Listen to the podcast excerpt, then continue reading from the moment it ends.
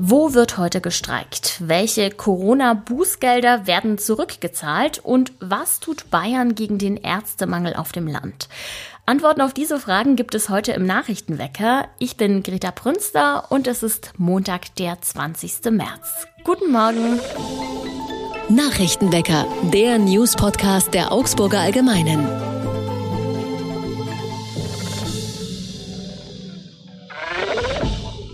Gefühlt vergeht keine Woche ohne Streik und heute ist es mal wieder soweit. Die Gewerkschaft Verdi hat das Fahrpersonal zur Arbeitsniederlegung aufgerufen. Das heißt, in Augsburg ist der öffentliche Nahverkehr heute wieder betroffen. Die Stadtwerke gehen davon aus, dass der Nahverkehr so gut wie zum Erliegen kommen wird und man auch keinen Notfallplan anbieten kann. Sie bitten die Fahrgäste möglichst auf Regionalbusse oder den innerstädtischen Eisenbahnverkehr auszuweichen. Vor gut zwei Wochen hatte es schon mal einen Warnstreiktag gegeben. Die Folge davon war vor allem mehr Stau in der Stadt, da viele auf das Auto umgestiegen sind. Aber viele Menschen haben auch das Fahrrad genutzt. Das weiß man unter anderem deshalb, weil die städtischen Fahrradzellstationen deutlich mehr Fahrräder registriert haben als an anderen Tagen. Verdi fordert für die Beschäftigten des Nahverkehrs 10,5 Prozent mehr Lohn. Außerdem beklagen Gewerkschaft und Betriebsrat, dass die Arbeitsbedingungen schwieriger geworden seien, wodurch die Gewinnung von Nachwuchs ein Problem geworden sei. Während der Corona-Pandemie hat die Politik massive Einschränkungen verhängt. Da gab es Ausgangssperren, Kontaktbeschränkungen und strenge Vorgaben beim Einkaufen. Bei Verstößen mussten oft Bußgelder bezahlt werden. Einige Verbote waren aus Sicht der Gerichte allerdings überzogen. Das wurde dann im Nachhinein geurteilt. Das bedeutet, bestimmte Bußgelder können zurückgefordert werden. Das gilt aber nur für Regelungen, die vom Bundesverwaltungsgericht beanstandet wurden. Die Rückzahlung kann seit kurzem beantragt werden. Rund 40 Menschen haben sich jetzt schon an die Stadt gewandt, um ihr Geld zurückzubekommen.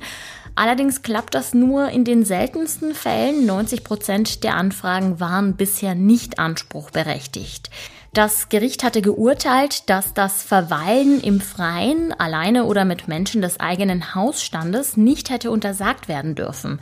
Also, wenn ihr zum Beispiel ein Bußgeld deshalb zahlen musstet, weil ihr alleine auf einer Parkbank gesessen seid, dann könnt ihr dieses Geld zurückfordern. Alle Infos, wie das mit dem Antragstellen funktioniert, findet ihr auf der Website der Augsburger Allgemeinen. Den Link dazu packe ich euch in die Show Notes.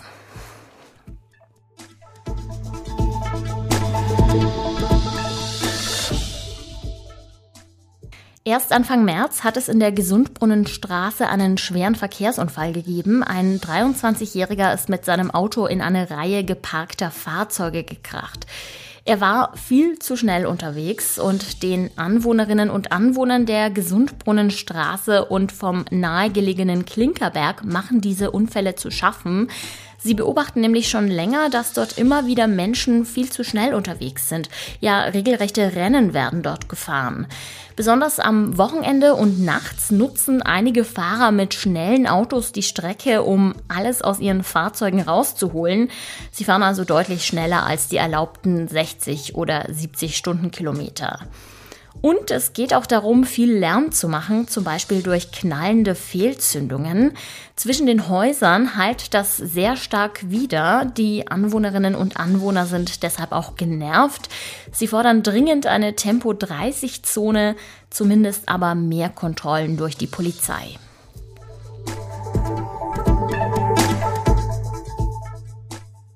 Wagen wir mal einen Blick aufs Wetter. Recht viel Abwechslung verspricht das leider nicht. Es ist heute größtenteils bewölkt. Die Temperaturen schwanken zwischen 6 und 14 Grad. Menschen, die in ländlicheren Gegenden wohnen, die wissen jetzt wahrscheinlich, wovon ich spreche. Auf dem Land ist es oft gar nicht so leicht, einen passenden Arzt zu finden. Schon seit Jahren gibt es dort einen Ärztemangel. Bayern versucht, gegen das Problem vorzugehen. Wie das funktioniert, das weiß meine Kollegin Christina Heller-Beschnitt. Hallo Christina. Hallo Greta. Ab wann gilt eine Region denn als unterversorgt? Also welchen Schlüssel wendet man denn da an? Ja, dahinter steht so eine bisschen kompliziertere Rechnung, die die Kassenärztliche Vereinigung durchführt. Und zwar schauen die sich an, ähm, im Gesamtteil der Bevölkerung, wie viele Ärzte pro Patienten quasi da sind. Da spielen auch noch andere Faktoren eine Rolle, zum Beispiel wie krank eine Bevölkerung in einem bestimmten Gebiet im Schnitt ist. Und dann errechnen die eben diese Quote. Und die Quote besagt quasi auf so und so viel tausend Patienten muss ein Arzt kommen. Und wenn das erfüllt ist, dann ist eben die Region zu 100 Prozent versorgt. Und wenn sich jetzt aber was ändert, zum Beispiel weil ein Arzt in Ruhestand geht, dann sinkt diese Quote. Und ähm, man spricht davon, dass eine Region unterversorgt ist bei Hausärzten, wenn Hausärzte ein Viertel mehr Patienten versorgen müssen, als sie eigentlich müssten. Und bei allen, allen anderen Ärzten, also bei Kinderärzten, Haus, äh, Hautärzten, äh, Augenärzten, spricht man von einer Unterversorgung, wenn sie doppelt so viele Patienten versorgen müssen, als sie rein rechnerisch müssten. Welche Medizinerinnen und Mediziner fehlen denn besonders im ländlichen Raum? Also es fehlen natürlich vor allem Hausärztinnen und Hausärzte, weil die die ersten Anlaufpartner sind. Also sobald man irgendwas hat, geht man ja eigentlich erstmal zu seiner Hausärztin oder seinem Hausarzt. Deswegen ist da der Mangel besonders groß. Aber auch in anderen Fachbereichen lässt sich so ein Mangel feststellen. Also zum Beispiel bei Kinder- und Jugendpsychiaterinnen und Psychiatern, aber auch bei Kinderärztinnen. Ähm, die sind eben besonders knapp, weil die sich sehr schwer tun, vor allem auf dem Land Nachwuchs zu finden. Ich habe es ja schon angekündigt, Bayern versucht da auch gegenzusteuern. Was hat denn der Freistaat schon getan oder was tut er auch immer noch, um mehr Ärztinnen und Ärzte zu überzeugen, auf dem Land zu praktizieren? Genau, Bayern hat schon vor zehn Jahren beziehungsweise knapp elf Jahren die sogenannte Landarzt, Landarztprämie eingeführt. Da hat der Freistaat jetzt insgesamt 46 Millionen Euro investiert, um Medizinerinnen und Mediziner aufs Land zu locken. Also ähm, die Voraussetzung ist, wenn ich ein zum Beispiel Allgemeinarzt bin, dann ähm, und vorhab, mich in einem Ort mit weniger als 20.000 Einwohnern oder Einwohnerinnen niederzulassen, dann bekomme ich eben diese Prämie. Das sind bis zu 60.000 Euro, ähm, damit es so attraktiver wird, äh, eine Praxis aufzumachen oder auch eine Praxis, die schon besteht, wo aber jemand in Ruhestand gehen möchte, zu übernehmen. Das ist eine Sache, die der Freistaat macht. Und der, die andere Sache ist, dass es Stipendien gibt für Studierende, also wenn jemand Medizin studiert und sagt, okay, ich könnte mir vorstellen, später auch mal aufs Land zu gehen, dann bekommt der ab dem Physikum vom Freistaat 600 Euro pro Monat ausgezahlt. Ja, jetzt könnte man natürlich sagen, Geld in die Hand nehmen, das ist das eine, aber welche anderen Lösungsansätze gibt es denn noch? Da gibt's ganz verschiedene Ideen, je nachdem, wie man auch fragt. Also die Medizinerinnen und Mediziner sagen zum Beispiel, es gibt schon jetzt viel zu wenige Studierende, was unter anderem damit zu tun hat, dass der Numerus Clausus so hoch ist. Also ich glaube, das kennen alle, die sich mal für das Studienfach interessiert haben. Man muss da einen wahnsinnig guten Abischnitt haben. Und damit fallen natürlich ganz viele Leute raus, die eben nicht so einen wahnsinnig guten Abischnitt haben, aber sich vielleicht auch für dieses Studienfach interessieren würden. Deshalb ist eine Überlegung einfach zu sagen, ja, wir senken den Numerus Clausus ab oder erhöhen ihn, je nachdem, wie man sieht. Also, dass man auch mit schlechteren Noten Medizin studieren kann. Der zweite Punkt wäre, dass man auch die Anzahl der Studienplätze insgesamt erhöhen muss, weil was man bedenken muss, also wir haben jetzt schon diesen Mangel, aber wenn jetzt jemand anfängt zu studieren, dann braucht es eben zwölf ähm, Jahre, bis die Person wirklich fertig ausgebildeter Facharzt ist. Also wenn wir jetzt schon diesen Mangel merken, können wir den eben nicht in einem Jahr beheben, sondern es braucht einfach bisschen Vorlauf. Und eine andere Überlegung, die auch schon umgesetzt wird, zum Beispiel bei den Kinderärztinnen und Kinderärzten, ist, dass in der Facharztausbildung, also da entscheiden sich die Studierenden für eine Fachrichtung der Medizin und ähm, bislang war das alles sehr konzentriert auf die Ausbildung in den Kliniken.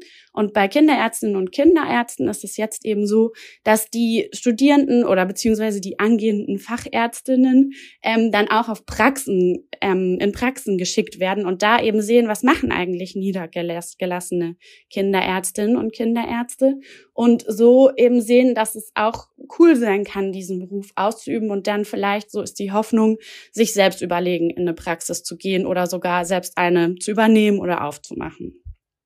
Gerade Hausärztinnen und Hausärzte fehlen oft auf dem Land, aber auch in einigen anderen Sparten gibt es einen Mangel.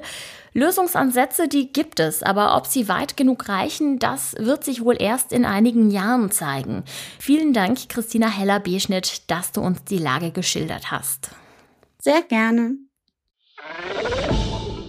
Und auch das ist heute noch wichtig. Die Erdbebenopfer aus Syrien und der Türkei, sie sind nicht vergessen.